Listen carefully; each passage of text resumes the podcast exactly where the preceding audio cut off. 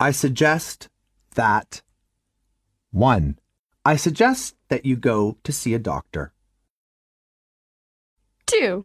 I suggest that you buy a new one. 3. I suggest that you open a bank account first. 4. I suggest that you write your name first.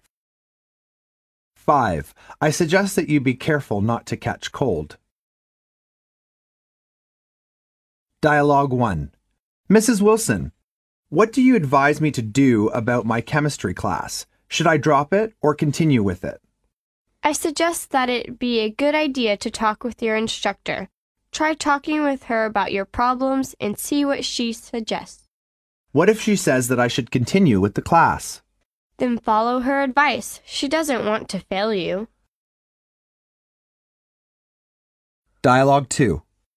Tomorrow I'm going to travel around the city. What do you suggest I see? You should see the United Nations. It's located in the middle of the city. From there, you can walk over to Broadway and see a major movie or play. I'm interested in schools and the courses they offer. Then I suggest you go to Columbia University and New York University. They are two of the best schools in the city and they offer excellent courses.